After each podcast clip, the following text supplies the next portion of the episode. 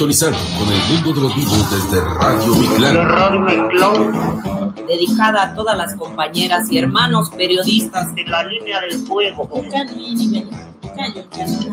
Estoy tan decepcionada y es que no te creo más. Ya me lo prometiste, yo quiero la verdad. Un mito, un mito, un mito de copal.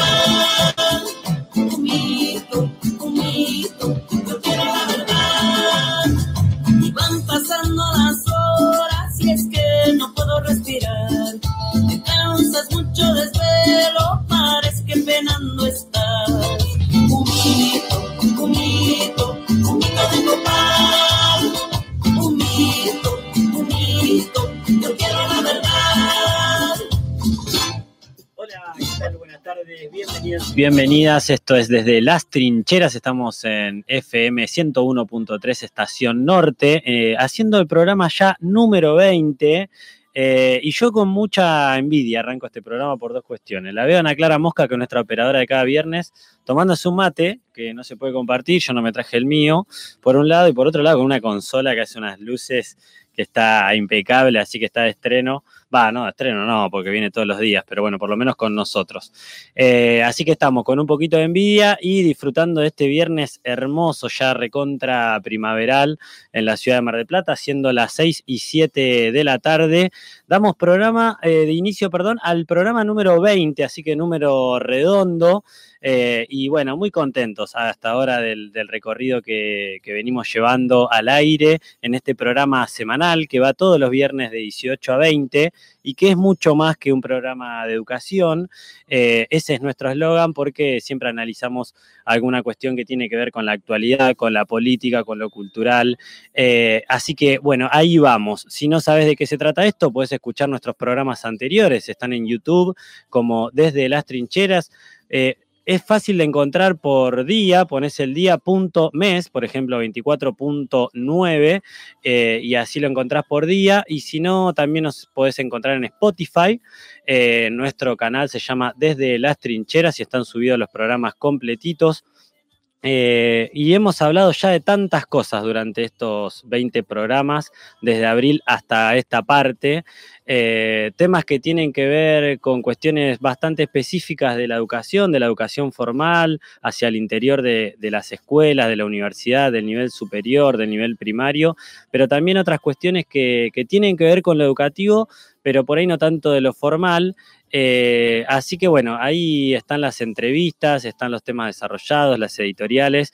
Y bueno, también te paso las redes sociales de Instagram, trincheras.radio y en Facebook, Radio desde las trincheras. Si querés comunicarte con nosotros por WhatsApp, también podés hacerlo, 223-511-2633.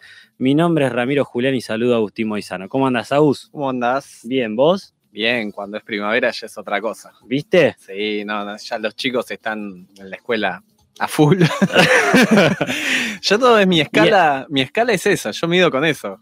Cómo están las chicas en la escuela, los chicos, y empiezan a levantar unos calores y empiezan a estar más Sí. osados. Sí, sí, mejora el ánimo. Lo hablábamos con Beto Miranda, que si no sabes es columnista de Desde las Trincheras. Vamos a tenerlo también seguramente en el tercer bloque, haciendo su columna de, de cinematografía, de historieta.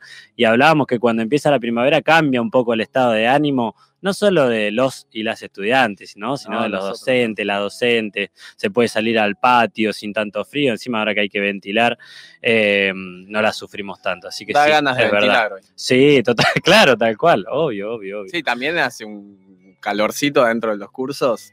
Sí. Así que si no ventilás te morís. Sí, sí, sí, tal cual. Así que bueno, ahí estamos. Estoy con un poco de retorno. eh, no sé si es que. mm, Vos ya ahí no tenés. escucho. Ahí estamos. Ahí escucho un poquito mejor. Se me fue el mío, no Eh, importa. ¿Se te fue? No. Ah, toqué todo. Bueno, ¿qué va a ser? Eh, bueno, hace calorcito en la ciudad y hace calorcito en el país, ¿no? El clima político Sí, bastante álgido, bastante movidito. Eh, porque todavía seguimos mirando por las noticias y las redes el resultado de las PASO, que analizabas bien, Agustín, en la editorial del programa anterior, y el posterior cambio de rumbo hacia el interior del Frente de Todos, que por ahora solo se puede visualizar en los cambios de nombres en el Gabinete Nacional y Provincial. La semana pasada, desde las trincheras, analizábamos el resultado electoral de hace dos semanas atrás eh, y qué escuchábamos en el ámbito educativo, en las escuelas, en los recreos, en la sala de profes, en función de eso.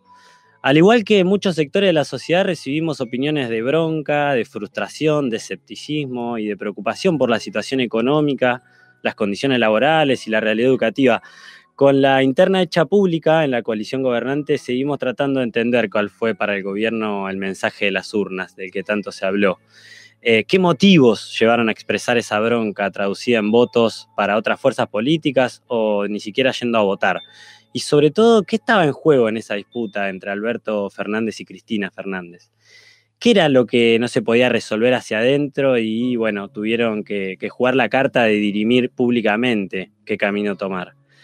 Por ahora, eh, lo más, lo más eh, impactante perdón, es eh, lo que muchos queríamos que fuera lo menos importante y que tiene que ver con los nombres, con los cambios de figuritas de quienes asumieron este lunes diferentes cargos estratégicos del gobierno.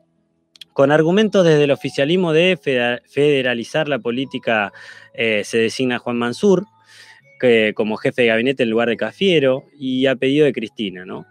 Gobernador de Tucumán y ex ministro de Salud de la Nación durante parte de su gestión como presidenta, polémico personaje, por decir, eh, perteneciente a los sectores más ortodoxos de la Iglesia Católica, cuestionado y repudiado por el feminismo por negarle el derecho a mujeres que decidieron interrumpir el embarazo y por declarar a su, entre comillas, provincia como provida, ¿no? También avaló con su voto, por ejemplo, la reforma previsional de Macri. Bueno, en fin, un hombre que seguramente tire hacia la derecha ese rumbo incierto del que tanto se habla también y que, por cierto, tiene lógica si es que el análisis de este resultado electoral es, que el voto se derechizó, ¿no? También se habla de aumentar el volumen político del gabinete. Bueno, también podemos pensar que el voto fue de rechazo a políticas insuficientes en términos económicos y que lo que se dio en las últimas dos elecciones en nuestro país es un voto bronca que castiga a las gestiones que no generan cambios de fondo y así sea una especie de alternancia del poder, ¿no? Como resultado. Claro que juntos y el frente de todos no son lo mismo y que esta coyuntura está teñida por una pandemia devastadora donde el principal acierto del gobierno fue nada más y nada, y nada menos que su política sanitaria, de priorizar la salud poniendo en pie un Ministerio de Salud borrado por el macrismo y empantanado por una deuda heredada imposible de pagar. Me imagino la frustración de tantos y tantas, ¿no? Que se entregaron al máximo sin especulación para llegar a los sectores marginados con políticas sanitarias y alimentarias, que se embarraron realmente los pies y llevaron a cabo una militancia ejemplar para tejer redes de solidaridad y compañerismo en un momento tan difícil y que de alguna manera no tuvieron ese reconocimiento en las urnas. Y otra de las cosas que pesó mucho y pesa en este momento es el de la situación educativa en general. Muchos eh, de manera hipócrita se llenaron la boca hablando de lo importante que es la educación e hicieron de la no presencialidad en las escuelas durante la mayor parte de la pandemia una bandera política. Candidatos y candidatas de la gestión anterior que llevaron a cabo un ajuste presupuestario en la educación y que hablaban de la desgracia de caer en la educación pública, ahora se posicionan como los defensores de la educación. Y las autoridades eh, del oficialismo, que nuevamente en un contexto muy difícil, eh, llevaron a cabo políticas insuficientes para garantizar el acceso y la continuidad de muchos pibes y pibas, hicieron que la política educativa sea un eje de este momento político que se vive en la Argentina. Se entiende así, por ejemplo, que uno de esos cambios de nombre tuviera que ver con el Ministerio de Educación, que ahora está a cargo de Jaime Persic, que es la persona elegida por el presidente Alberto Fernández para reemplazar a Nicolás Trota. Persic eh, no era muy conocido, eh, tiene 57 años y es licenciado en educación física, es especialista en ciencias sociales y humanidades. En cuanto a la educación, bueno, tiene una extensa carrera. En 2007 fue director nacional de políticas socioeducativas. En el 2009 se transformó en jefe de asesores de gabinete del Ministerio de Educación. Entre el 2011 y el 2015 fue secretario de Educación, jefe de gabinete y viceministro de Sileoni y tuvo una importante participación en la implementación del programa Conectar Igualdad. Desde 2015 fue designado como rector de la Universidad Nacional de Burlingame y a su vez entre el 2018 y 2019 fue vicepresidente y presidente del Consejo Interuniversitario Nacional. En las pocas notas que ha dado en radio y televisión hizo referencia a la necesidad de orientar a las decisiones de política educativa en función de reducir la desigualdad en términos de pobreza, de acceso y también en términos culturales. En la Asunción tuvo un gesto que dio de qué hablar, jurando solo por la patria y no ante Dios y apartando literalmente con su mano la Biblia de la Constitución Nacional. Veremos si en esta cartera el cambio de rumbo es hacia un mejoramiento de la localidad educativa y hacia quienes más lo necesitan y no solo un cambio de nombre. El tiempo pasa, nos vamos poniendo tecnos. El amor no lo reflejo como ayer. En cada conversación, cada beso, cada abrazo, se me siempre un pedazo de razón.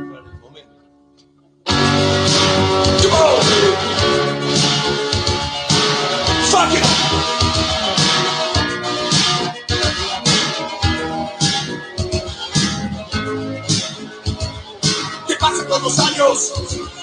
¿Qué pasa con los años? Pasan los años y cómo cambian lo que siento. Lo que ayer el amor se está volviendo los sentimientos.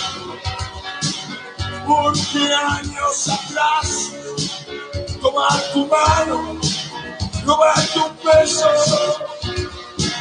sin forzar un momento, formaron parte de una verdad. No. El tiempo pasa, nos vamos poniendo lleno. El amor no lo reflejo como ayer. Y en cada conversación cada beso, cada abrazo, se pone siempre un pedazo de temor, temor, temor.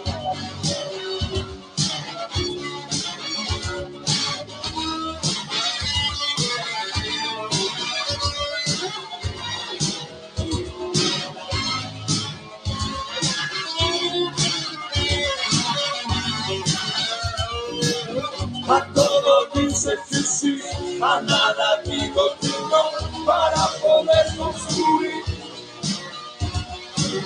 la terrible armonía que pone tecos y tecos los corazones. Porque años atrás, tomar tu mano, robar tu beso, sin forzar un momento, momento formar el pacto de una verdad.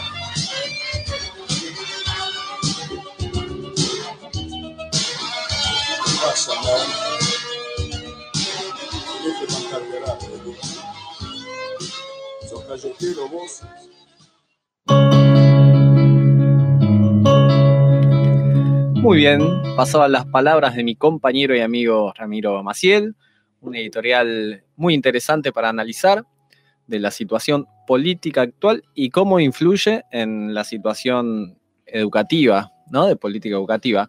No sé si saludaste a Ana Clara Mosca hoy. Sí, la mencioné porque me da envidia su mate y su consola Ah, supersónica. cierto, es cierto. Estaba eh, Al que no saludamos es a Diego García Ríos a, a Paula González, sí, un poco, y a Mariano Vergara. y a Mariano que, Vergara que, que es- pegó trabajo. Y, Casi que lo hacemos protocolarmente ese saludo, pero también lo hacemos sinceramente y no de manera tan fría. Es cierto, aunque estamos sonando bastante fría.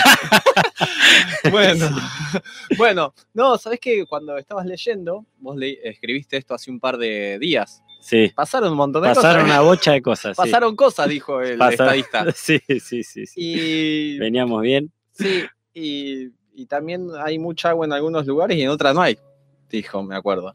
Eh, no, sabes que también hubo cambios a nivel, a nivel provincial. No tanto en educación, pero sí en la asesoría y en la jefatura de, de gabinete.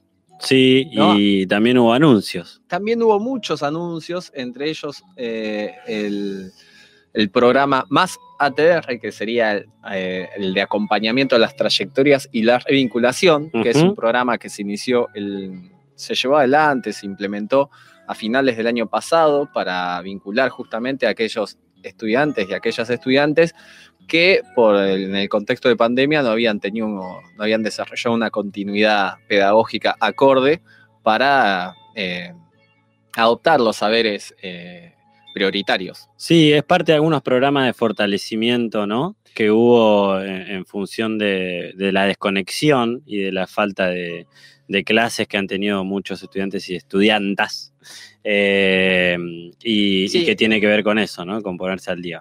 Exactamente. Bueno, para hoy estuve en la escuela piloto, tu escuela, donde vos fuiste, sí. viviste los mejores años de tu vida, Eh, según tus memorias. ¿Sí? Sí, sí, Mirá en vos. tus memorias figura eso. Eh, bueno, y estaban en la sala de profesor y estaban ahí todos, ¿viste? Sentados, pasando listas, unas listas. Tremenda. No, es tremendo, no terminaban. Yo estuve, cuando llegué, pasé a la hora y seguían pasando listas. Claro, es una escuela inmensa. Eh, ha bajado mucho igual su matrícula, ¿no? En los ha, últimos. ha bajado bastante, ha bajado bastante, pero eh, vayamos por parte, dijo Jack. Exactamente, ¿De perdón. qué se trata este programa? Primero, eh, bueno, es un programa donde se trata de, de sostener, no de sostener, de, de fortalecer algunas áreas prioritarias que tienen que ver con, bueno, el ciclo básico y el superior de- del nivel secundario, pero también en, las- en los distintos niveles. Es común a todas las modalidades y a todas las orienta- orientaciones. Eh, se va a desarrollar en los distintos establecimientos de la provincia eh, y se van a designar eh, estudiantes avanzados o docentes en- de acuerdo a la cantidad de estudiantes que, que tiene que intensificarse, vamos a decirlo así, y de, bueno, de las materias y la cantidad de- de estudiantes, generalmente, no, generalmente no, establece que cada 25 estudiantes que necesiten intensificación se van a designar a un fortalecedor, siempre y cuando, eh, bueno, si hay 50 se van a, a- a- a designar dos, y, eh, pero como mínimo tiene que haber 11. Es decir, que de 12 a 25 ya te designa. Exactamente. Eh, se va a dar prioridad básicamente a las que serían prácticas de lenguaje, literatura y matemática. No entiendo por qué no está educación física como algo central, ¿no? Eh, no sé, qué sé yo. La verdad habría que hablar con, con, Con con Agustina Persic. Vila. Con Persic, que es Sí. licenciado en educación física. Eh, ni hablar. No, ministro. Eh, para mí que le bajaron el pulgar, ya empezó mal. Creemos esto fake news. No, parece que está todo mal con, con Alberto. No, después, mira, prioridad se le va a dar inglés. Sí. dentro de lo Ah, mira vos. Sí, Es porque- una novedad en función de lo del año pasado, me parece, ¿no? Sí, se le va a dar a inglés prioridad, digamos, a prácticas del lenguaje, matemática, inglés, ciencias sociales y ciudadanía y a ciencias naturales. Eso en el ciclo básico, sobre todo de, de- de la secundaria, pero estas materias, digamos, como que cortan todo el, el nivel educativo, ¿no? En primaria también están. Y sí, a partir del segundo ciclo inglés, ¿no? En el caso inglés. y después se va a fortalecer aquellas materias de, de formación orientada que tengan en el nivel superior. Em, Sí, serían 30.000 cargos docentes. ¿no? 30.000 cargos docentes en toda la provincia que se va a extender del 1 de septiembre al 31 de marzo. Está todavía mucho por hacer. Hoy el- justamente hablaba con una de estas eh, fortalecedoras, eh, acompañantes, no sé, las, Sí. las chicas ATR, que estaban primero hacinadas en la sala de profesor. nada, nada, era una cosa que dijimos, abran las ventanas porque hay hace un calor. Y bueno, y además por cuestiones eh, lógicas en el contexto de pandemia, de cuidados.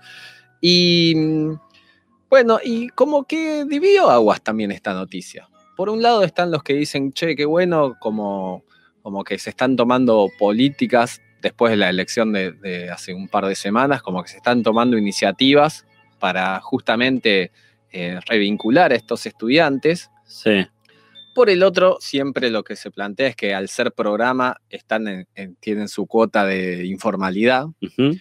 Eh, y después algo concreto eh, que se va a empezar a, a dar y que yo creo que no tiene una solución, El programa establece que se haga un seguimiento de, y una vinculación a partir de eh, una presencialidad contraturno o los días sábados, Sí, que eso fue tal vez lo más polé- polémico o mediático. Fue Sí. bastante mediático, porque la tiraron. El día que dijeron, sí, los sábados se va a ir a la escuela, los grupos de WhatsApp de las escuelas, no, vamos a tener que ir. Bueno, sí, sí. sí, Después se aclaró, por supuesto, esta noticia eh, a, a medias tintas, pero es polémico porque las escuelas no tienen espacio para, para recibir una matrícula que va a contraturno. Ujú, Eh, no, no solo espacio, no tienen bancos, no tienen... claro. Eso ya es un problema, porque si me decís los sábados, bueno, no hay nadie en la escuela, Mm. pero a contraturno va, va a ser muy difícil. Sí, pero viste, raro que por lo menos en el anuncio eh, es lógico que, que pueda llegar a tener que ver esto con, con que estamos en el medio de una campaña electoral, ¿no? De camino a las generales, ¿no? Y que como veníamos diciendo también, eh, el tema educación, ¿no? La pestaña educación eh, viene siendo eh, de mucha trascendencia en el debate político Sí, por parte de la oposición y de alguna manera, eh, bueno, esto, el cambio de ministro eh, es una señal de que efectivamente en el análisis político de- del resultado electoral se ve que pesó, ¿no? sí. Eh, y que escuchamos esto que, que mencionábamos en un principio, ¿no? Eh, en el principio del programa, de que por parte de la oposición, bueno, se hizo mucho hincapié en, bueno, los chicos no estuvieron en las clases, se cerraron las escuelas, ¿no? Como, eh, y que algo que efectivamente pesó en el conjunto de la sociedad, el cierre de las escuelas. Después podemos discutir si fue correcto que se haya cerrado durante tanto tiempo o no, si estaban las condiciones, pero, pero efectivamente Sí. educación viene siendo un tema de un eje de campaña y puede ser que, que lo de los días sábados, contraturno, bueno, eh, pueda tener que ver con eso también. Pero se lo dijo de manera muy firme, de hecho, con cuestiones concretas también para garantizar la viabilidad, que es esto que decimos, bueno, no sé si es viable, pero por ejemplo, de que se le va a pagar a los auxiliares de educación que vayan a trabajar los días sábados un dinero extra, ¿no? Sí. Por ese trabajo. Otra cuestión que surgió cuando fue eh, anunciado no oficialmente que estaba el rumor de que se iba a implementar estos, Sí, estas, eh, estas sí, medidas. porque es verdad, viene hace un tiempo. Hace un estos rumores. tiempito, los directivos, que hoy justamente vamos a estar charlando sobre la gestión de una escuela, Exactamente. cómo es eh, llevar adelante una institución escolar, los directivos dicen, no, nos tapan de papeles ahora porque en un principio iba a haber algunos directivos designados que iban a ser como los que nuclearan todo, toda la cuestión burocrática del distrito. Después parece que esto se zanjó, que, va a ser el Consejo Escolar directamente, pero la cuestión que los directivos van a tener que eh, darse un, un nuevo trabajo eh, en este sentido. Así que, que, bueno, no, después digo, los cambios en el gabinete tienen que ver, me parece, con que justamente una de las señales es que inyectamos nueva vida. El más eh, importante tal vez haya sido el, de- el que, ay, se me fue, Carlos Bianco, dejó de ser el jefe de gabinete de la provincia y fue nombrado Martín Insaurralde. Ujú, Martín Insaurralde, eso Sí. quise decir. Eh, y bueno, de hábitat, ¿no? Hay otros ministros que han... En educación hasta tanto se han anunciado, se han hecho estos anuncios de implementación de nuevos programas y bueno, ya iremos charlándolo a lo largo del programa. Exactamente. Bueno, dejamos algunos saluditos antes de irnos a la tanda. Elena Vicente, felicitaciones chiques por este número redondo. Gabriel Civechi dice, felicitaciones y buen programa, compañeros. Saludos a Ana, la operadora también que está a cargo de una nave espacial ahora con esa nueva consola. Eh, Muy buen programa el de- Caídos. Escuché solo el principio, siempre trabajo, pero entre trabajo y trabajo, bueno, escuché un rato el otro día la apertura que hicieron. Le hicieron una nota también a Diego Reinante, el jefe distrital de Ah, educación, mira. eh, que habló justamente de este programa de, de fortalecimiento y revinculación. Bien, Paula Ramos también dice: Hola Agustín, acá yo, tu mejor prece. Lejos. Eh, Verónica Iglesias, no, dice: Yo soy la mejor prece de Agustín. Bueno, se Sa- pelean para ver quién es la mejor Sí, preceptora. eh, y a mí me mandó... Muy bueno el programa, dice: un, Mirá este nombre de usuario: XXJAFXX. Bueno, Upa. eh, lo dejamos ahí. Bien, eh, vamos a una tanda. ¿Con qué temita musical nos vamos? Eh, y nos vamos con uno de sumo, porque te decía que me, me- me- Qué me buena puse algo nostálgico. Así Bueno. que algo bien para levantar. hoy. Respetemos tu nostalgia. El Allá ojo vamos. blindado.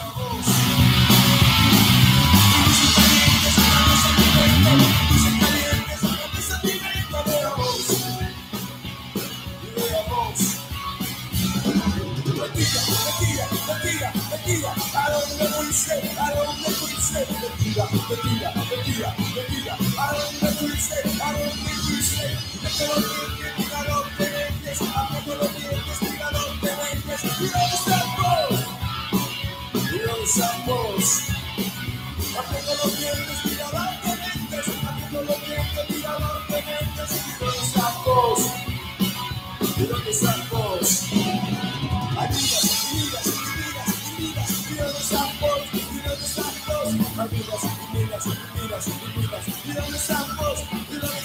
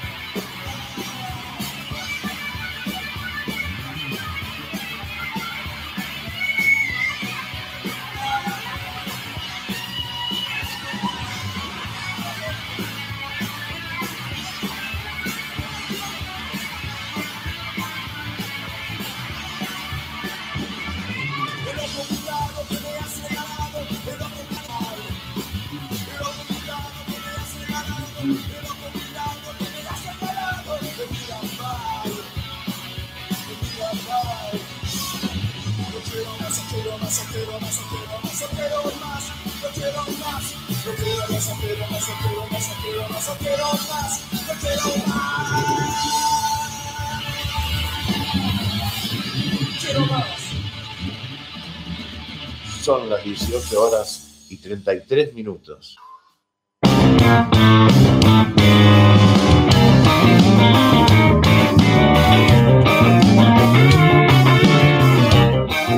Bueno, muy bien, 6 y 35, si abrimos el segundo bloque en Desde las Trincheras, en nuestro programa número 20, te recordamos el WhatsApp 2235 11 26 33 y ya empezamos a recibir otros saludos. ¿Tenés, Sí, más saludos, me la dejaste picando, me quedé con ganas. ¿De Eh, Y antes de ir el corte dijiste vamos a salir y me quedé Ah, ahí. bueno, está bueno que no, no aclares. sabes, de en un, en minutito me todos, eh, saludame, botón. Eh, ¿Viste? Están picantes los docentes sí, de primavera. Esta, esta época se Después de siete meses de, de- de Claro. ciclo lectivo, Sí, puedes y esperar de un- cualquier Y cosa. de un año pandémico anterior. Bueno, me mandó Vilma un saludo. Bueno, yo voy eh, como termómetro cuando mando el flyer del programa Sí. eh, eh, por WhatsApp, lo- Sí. la vuelta. Ajá. Vilma me, me empezó a dar opiniones sobre el tema del día de hoy. Ah, qué bueno. Muy sí, bien. sí, sí. Eh, Después, Son muy importantes las opiniones de los y las oyentes, ¿eh? Eh, así que recordamos si quieren sugerir tema para tratar. Hemos eh, tomado algunas propuestas que nos han hecho a través de Facebook o en Instagram. Hemos hablado, por ejemplo, de educación especial a raíz de algunos comentarios y de la necesidad de charlar sobre eso y de también otros niveles educativos, modalidades. Así que bueno, para adelante nomás. me mandó también un saludo Mónica, profe de geografía, eh, mi mamá, que siempre está, Mariana, profe de historia también, Facu, eh, director también, un director que me dice buen tema, no sé qué, eh, y el preceptor, preceptor enmascarado, Ajá. que dice, todos sabemos quién es el mejor preceptor. Oh, ¿cómo Sí, se sí, pelean, che? Sí, no sé qué les Me pasa. parece que el lunes tienen que ir con, con algo especial, una facturita. o Dice, algo. Bueno. ¿sabés que soy el mejor en todo, menos para, menos para llevarte tiza? Viste que si entras no hay tiza. Me- sí, ya te traigo y no vuelve Y más. No vuelve más, se pierde ahí. Es muy. eh, es todo popular. raro, todo raro la circunferencia que lo rodea. Sí.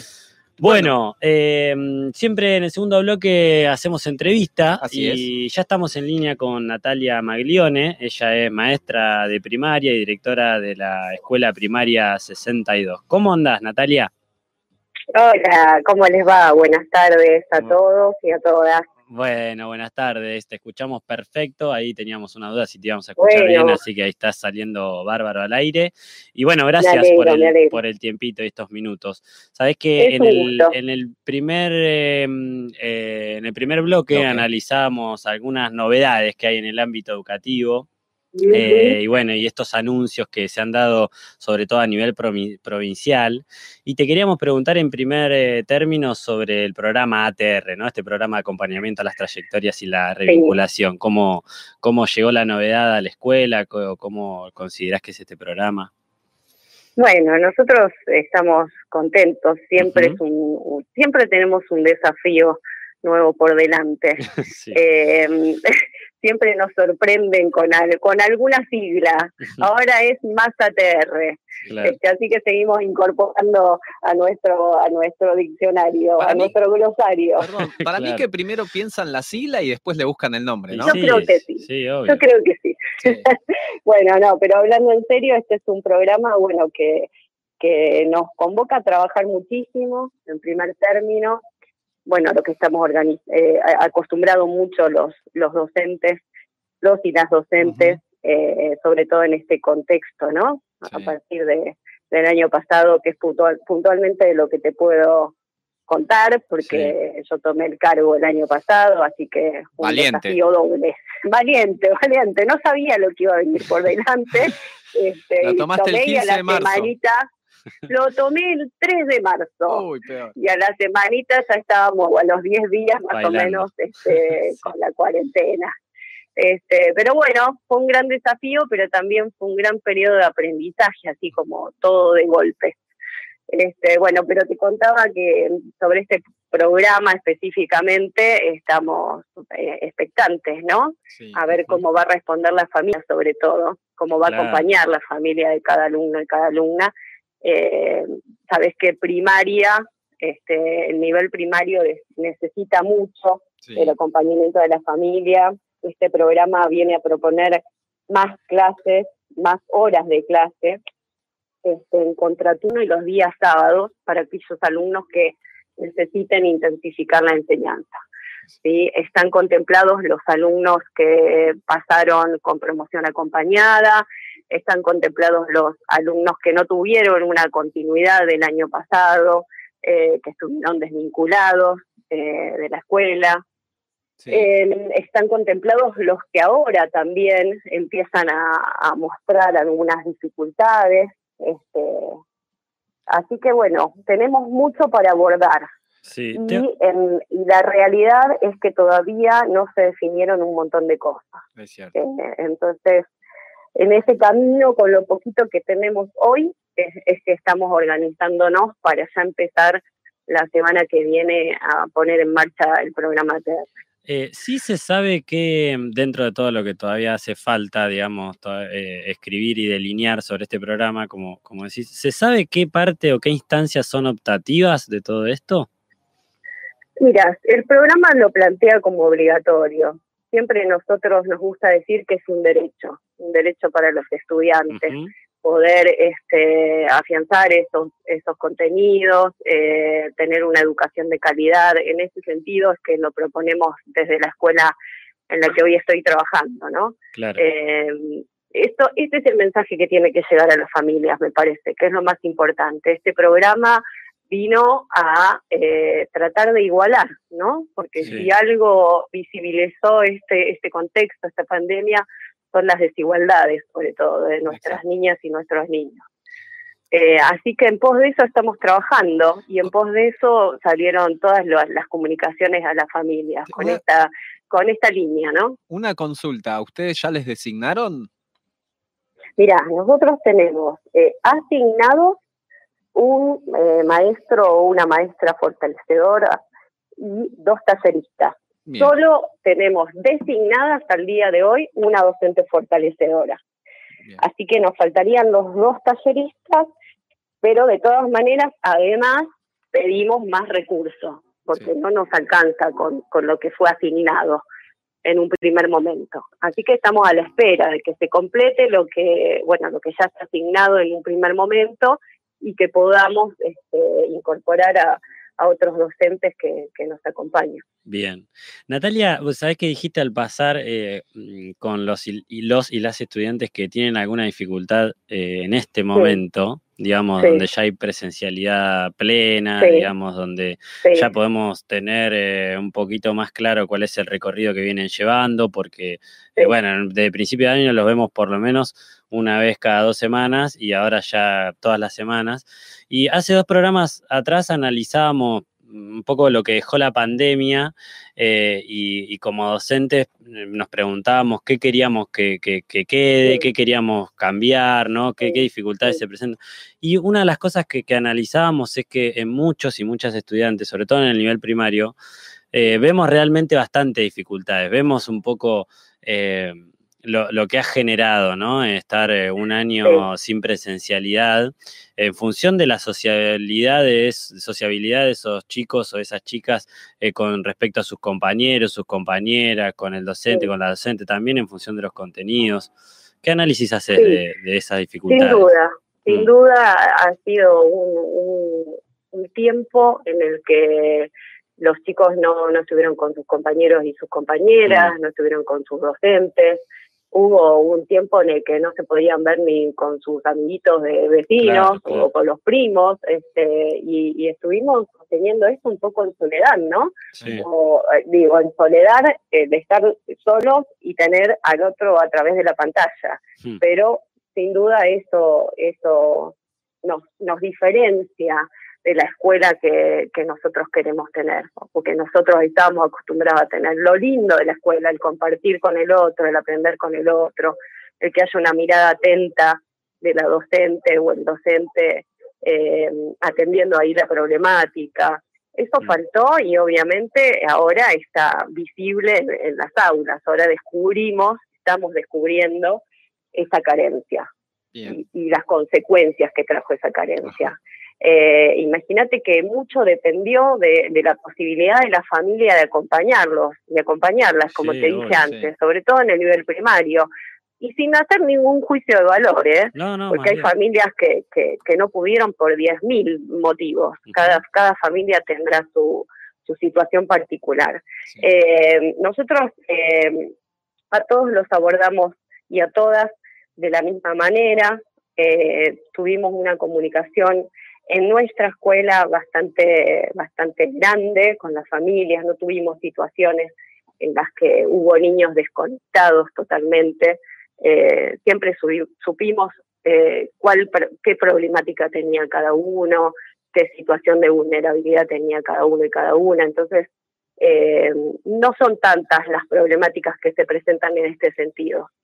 Eh, y las que eh, se presentan y están, están vigentes, las estamos abordando desde el año pasado, Claro. eh, Eso- de distinta manera, ¿no? Sí, sí. A eso quería ir, eh, Natalia. Bueno, vos estás comentando que eh, hace un añito y medio apenas estás Sí. en el cargo, tenés muchísimos años de maestra, más, de los que quisieras. Muchísimos, no, maté, muchísimos, no. Eh, mu- Tengo muchísimos. 20 apenas. Este Agustín es tremendo. No, eh, ¿qué son eh, las tareas? Porque uno tiene esa idea de un director, una directora en su infancia, ¿no? Esa trayectoria educativa que uno ha tenido. Y era, tenía como un modelo que el, el director intocable entraba en el aula y todos hacían un silencio. Y la escuela cambió, ¿no? Sí. Eh, como por supuesto de, de la mano de los cambios que se dan en la sociedad. ¿Cuáles son hoy como las tareas o, o el- el perfil de directivo o de, eh, que de, de equipos de conducción que, mm, que están pensados desde el sistema y cu- cuáles son las posibilidades de llevarlo adelante a ese perfil? Sí. Bueno, mira, los directivos trabajamos en torno a tres, a tres aspectos. Al aspecto pedagógico, al aspecto administrativo y al aspecto sociocomunitario. Bueno, todo eso está potenciado hoy por hoy. Pero a, mí, por lo menos, a mí este, me, me, me- me gusta o prefiero darle lugar a, a lo importante. Eh, ¿Viste ese dicho que dice que, que lo urgente no tape lo, importante? Bueno, tal cual, lo tengo como, como una bandera. Eh, hoy justamente, mirá, este, estábamos, estamos tapados de trabajo administrativo, sobre todo ahora con, con este programa que tenemos que poner en marcha y que teníamos que presentar este, alguna planificación de cómo iba a ser la dinámica. Este, dejé todo y, y me fui con los chicos del turno tarde a, hacer- a hacer una obra de teatro para cerrar la maratón de la lectura. La- sí, Digo, a mí me parece que debemos estar ahí, no, no, no, no podemos perder el foco. Me parece que la centralidad está ahí. Lo otro por ahí, seguramente, y te puedo confirmar, este, lo, lo hice después de mi horario de trabajo. Lo hice en casa, lo hice en otro momento, ¿no? Pero, pero no me, no me perdí ese momento de estar ahí, de estar, y a mí me parece que es central esto en el directivo, estar acompañando, tener una mirada atenta, este, eh, conducir, conducir y, y, y, y consensuar me parece importante también, ¿no? Trabajar con tu compañero, con tu compañera eh, en un entorno feliz, donde estemos de acuerdo, que sea que tenga una mirada democrática, eso me, me parece súper importante y es lo que intento volcar en mi gestión, ¿no? Sí. Eh, pero bueno, si, si me preguntas eh, cómo debe ser el directivo, me parece que debe ser ante todo compañero o compañera. Me encanta, Natalia, escucharte hablar de compañerismo, de alegría y sobre todo de, hemos analizado bastante en el programa, eh, por ahí en otras entrevistas también, de una falsa dicotomía a veces que hay en el ámbito educativo de dónde se pone la centralidad justamente. ¿no? Si la centralidad en el sujeto y por ahí de estos tres aspectos el sociocomunitario sería como el que toma más relevancia o en el contenido y sería el pedagógico, ¿no? Y, y que en realidad, bueno, la escuela, bueno, inevitablemente, sobre todo en contexto de pandemia, de crisis y demás, sabemos el rol que han tomado las escuelas en pandemia con respecto a la asistencia alimentaria, ¿no? Etcétera, etcétera. Pero digo, siempre viene atajando un montón de penales que a veces le hace perder de vista eh, el tema de los saberes, lo importante, como decís vos, ¿no? Poder Todo. como desarrollar eh, lo que lo que realmente importa, ¿no? Que, que es que Sí. accedan eh, a los bienes culturales, a los contenidos, a los saberes que, Sí. que, que tienen que acceder los y las chicas, ¿no? Sí, sí, sin duda, estoy de acuerdo con vos, pero mm, eh, el, el alumno y la alumna debe, debe tener, eh, o debemos mirarlo como de- en forma integral, ¿no?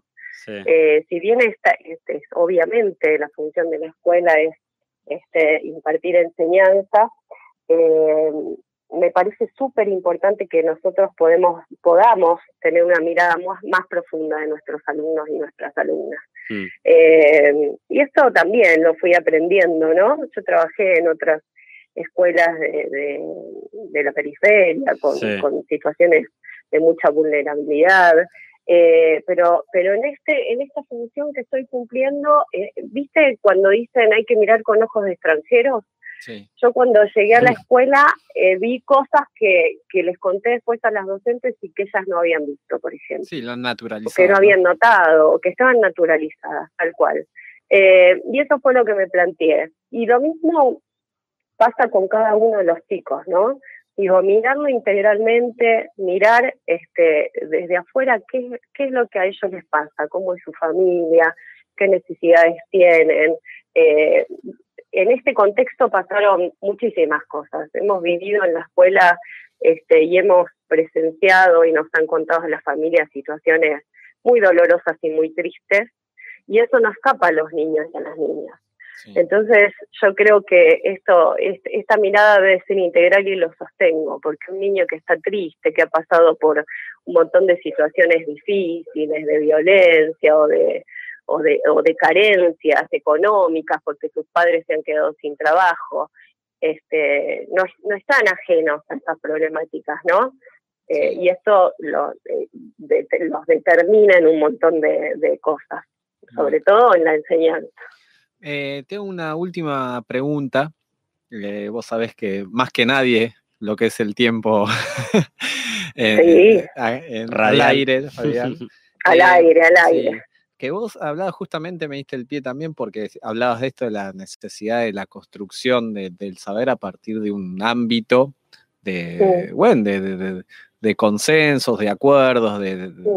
¿No? Como que el amor, en definitiva, es como lo que guía el, el proceso educativo. Eh, pero también, y esto ya tiene que ver más con la gestión en sí, Sí, eh, me he encontrado en varias ocasiones maestras eh, consultándome por problemas que tienen justamente con los equipos de conducción. Y se presenta mucho en, el- en primaria. Esto no quita que en secundaria también haya eh, situaciones de maltrato de los equipos de conducción a- sí, hacia el equipo docente. Y, y es algo que me- siempre me llamó la atención y que se tiene que mediar de alguna u otra forma. sí. Eh, ¿Vos cómo lo ves? Como cuando eras maestra y que, digamos, en tu función frente, frente al, al grado y ahora que estás en tu tarea de directivo. Mira, descubrí que, que el rol del directivo es muy es muy difícil, Sí.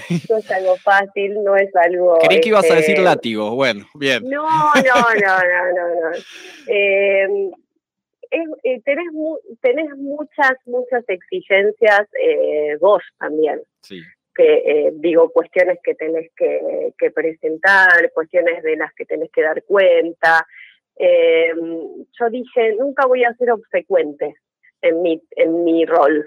Eh, y algunas veces me vi siéndolo. Ah. Eh, después uno reflexiona, ¿no? Reflexiona y se, y se centra otra vez o, se, o trata de, de- de encontrar su centro, ¿no? Y volver a lo que uno cree, en lo que uno está, tiene la convicción y el ideal. Este, pero muchas veces eh, esto es lo que te propone el sistema educativo, Sí, digo, ¿no? esto, esto tan verticalista, ¿no? Que uno le exige al otro y el otro al otro, y bueno, y no te queda más que, que cumplir, porque sentís que es tu tarea y sentís que estás obligado. Y a mí me pasó eso en un primer momento, ¿eh? Pero después dije, no, mira, este, la verdad que yo no llego, son las 5 de la tarde y me estás pidiendo para el otro día a las 8 de la mañana un informe institucional, por ejemplo. Claro, Digo claro, cualquier cosa, no Sí, es que me haya sí, pasado. Pero yo salí a las 12 del mediodía porque trabajé de 8 a 12 Sí. y a las 5 eh, llegó este, un comunicado para que presentemos al otro día a las 8, Sí. ¿entendés? Pero digo, a, a la persona que también te, te baja esa indicación o esa consigna, también se la están solicitando. Digo, esto del sistema educativo viene como, como de arrastre, ¿viste? Sí. y la verdad que... ¿eh? No, que esto, eh, coincido con lo que planteas, sí. Sí, sí, es, eh, es así, pero bueno, yo que- creo que tiene que ver con ponernos un, con poner el límite en nosotros también, ¿no? Nosotros y nosotras. Es decir, esto, de plantearte que bueno, que vos, este es tu trabajo, que no nos tenemos que olvidar que somos trabajadores eh, de la educación, que no dejamos de ser un trabajador y que bueno, y que tenemos derechos también, ¿no? Derechos a, a cumplir un horario y después descansar, este, bueno, disfrutar de- del tiempo que resta del De día ocio, con tu familia, ¿no? Sí, qué sé yo, un montón de cosas que algunas veces nos vemos, nos, viste, las tenemos postergadas. Bueno, yo muchas veces me, me, me puse límites y creo que en esa en ese camino voy a seguir porque si no viste no lo puedes sostener No, Claro. por más que quieras no puedes sostener y probablemente te conviertas en esto que vos decías antes Sí. un director exigente un director que maltrata un director que bueno Sí. eh, que es a lo que me, me propongo no llegar nunca Esperemos. Eh, estamos hablando Esperemos, con Natalia Maglione, ella es maestra de primaria y directora de la E EP62 y nos está hablando un poco del rol de directivo. Natalia, eh, interesantísima, bueno, todo lo que planteas. Vamos recibiendo algunos mensajes, te leo algunos nomás. Mirá, dice, qué interesante Sí. testimonio, gracias a la DIRE permite seguir aprendiendo. Eh, después, por ejemplo, otro mensaje que llega por WhatsApp que dice, qué solidez y dulzura a la vez la de esta DIRE. Me perdí la primera parte, bueno, eh, y no sé quién es, ahí estamos comentando al aire y también ya pueden escuchar la entrevista que va a quedar subida. Así que, bueno, Natalia, muchísimas gracias. Bueno, me Muchas encanta, me encanta este espacio, te agradezco mucho este, y disfruto mucho de escucharlos todos los viernes. En serio, bueno, qué Muchas grande, una gracias. Por supuesto, soy la fan número uno. Qué Ah. grande. Bueno, muchas gracias, Natalia. Te mando un Les mando un gran abrazo y les deseo un hermoso fin de semana. Bueno. que descansen. Gracias. que descansemos. Igualmente. Ahí pasaba, chau, chau, Nati. Ahí pasaba Natalia Maglione, eh, directora de la EP62. La verdad que una hermosa entrevista. eh, que empezamos hablando un poco del programa este, que, que tiene todos sus, sus vericuetos, y terminamos hablando del rol de directivo. Eh, y la verdad que nos dejó un montón de cosas para seguir pensando. Eh, y sabes que veo muchos conectados en YouTube, así que eh, anímense a comentar ahí desde dónde están escuchando, quiénes son, eh, si tienen alguna pregunta, algo para aportar, que lo compartimos al aire. Es un poco la idea de este programa, de encontrarnos a través de- del micrófono, de la radio, por YouTube. Así que anímense nomás a comentar y a participar, que, que vamos compartiendo, que aporta, que ayuda un montón. Eh, y bueno, y nos deja estas cosas, ¿no? Estas entrevistas que, que- nos dejan pensando, que nos dejan interrogantes, que nos dejan reflexiones eh, para seguir pensando. Y hablando de directivos, le mandamos un gran abrazo a Pato Ferretti, eh, Sí. director eh, también, flamante director de escuela Flamante primaria. director y sí, muy amigo también de Nati porque concursaron juntos y bueno, tienen todo una Ah, mirá, no sabía. Sí, sí, sí. Y mm, a mí siempre me quedó presente una frase que me dijo un directivo que siempre te estás buscando o estás decidiendo con, qui- con quién pelearte. Porque Natalia hacía alusión a lo que le exigen, sería Ujú. desde la jefatura, desde el consejo, etcétera. Pero también hay un abajo que te, te exige y, ¿no? Familias Y, los mismos docentes. Pero bueno, así que, que para seguir pensando, seguramente que no se agota en, en esta entrevista el tema y de por sí vamos a seguir charlándolo más adelante porque es, hay mucho, mucha tela para cortar. Exactamente. Bueno, se siguen sumando ahí oyentes o, ¿cómo se dice? Televidentes, porque es en YouTube Sí. también. Eh, que vemos los que nos escuchan, los que nos escuchan por radio, la verdad que no tenemos mucha noción de, de cuántos son ni quiénes, pero te cantamos el WhatsApp nuevamente, 2235 11 26 33, y si no en el chat nomás también podés eh, dejarnos tu mensaje. Y se nos fue así el segundo programa con esta hermosa entrevista. Si te la perdiste, eh, podés buscar el programa o eh, hacer hacia atrás en YouTube, y si no, en Spotify, eh, ya en estos días Mariano Vergara nuestro compañero encargado de, de dicha aplicación la va, lo va a estar subiendo que también. nos está mandando un saludo y nos vamos a una tanda. Dale, nos vamos, pero cortita nomás con un tema de Miguel Mateos, Cuando seas grande. Un, dos, tres,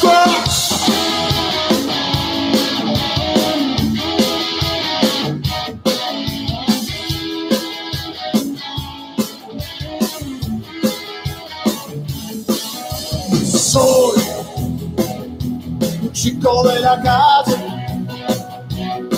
camino la ciudad con mi guitarra, Simón está bailando. Voy cortando cadena. Estoy creciendo contra la miseria, alguna que otra pena. Pero pierdo el Llego a casa y escucho su voz. Siempre la misma canción. Nene, nene, nene, ¿qué vas a hacer? Muchas gracias.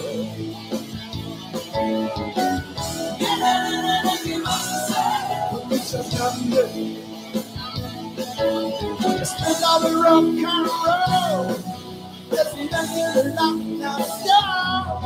Oh, nene, ¿qué vas a hacer? Cuando apriete el botón. Y estoy casi condenado. Tener éxito para no ser un perro fracasado. Así, así, así, yo fui enseñado. Generaciones tras generaciones marchan a mi lado. Solo quiero jugar. Soy el sueño de mamá y papá. No, no les puedo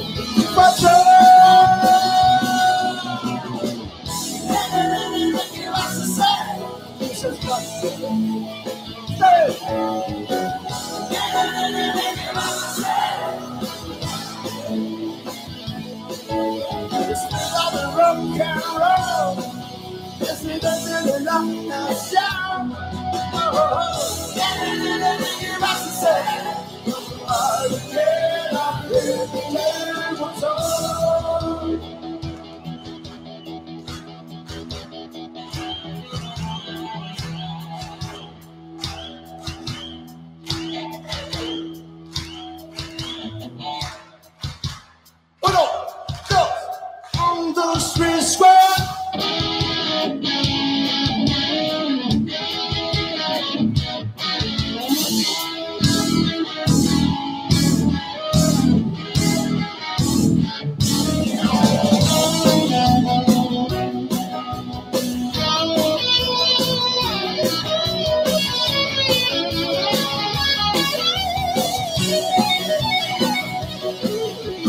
Son las 19 horas y 4 minutos.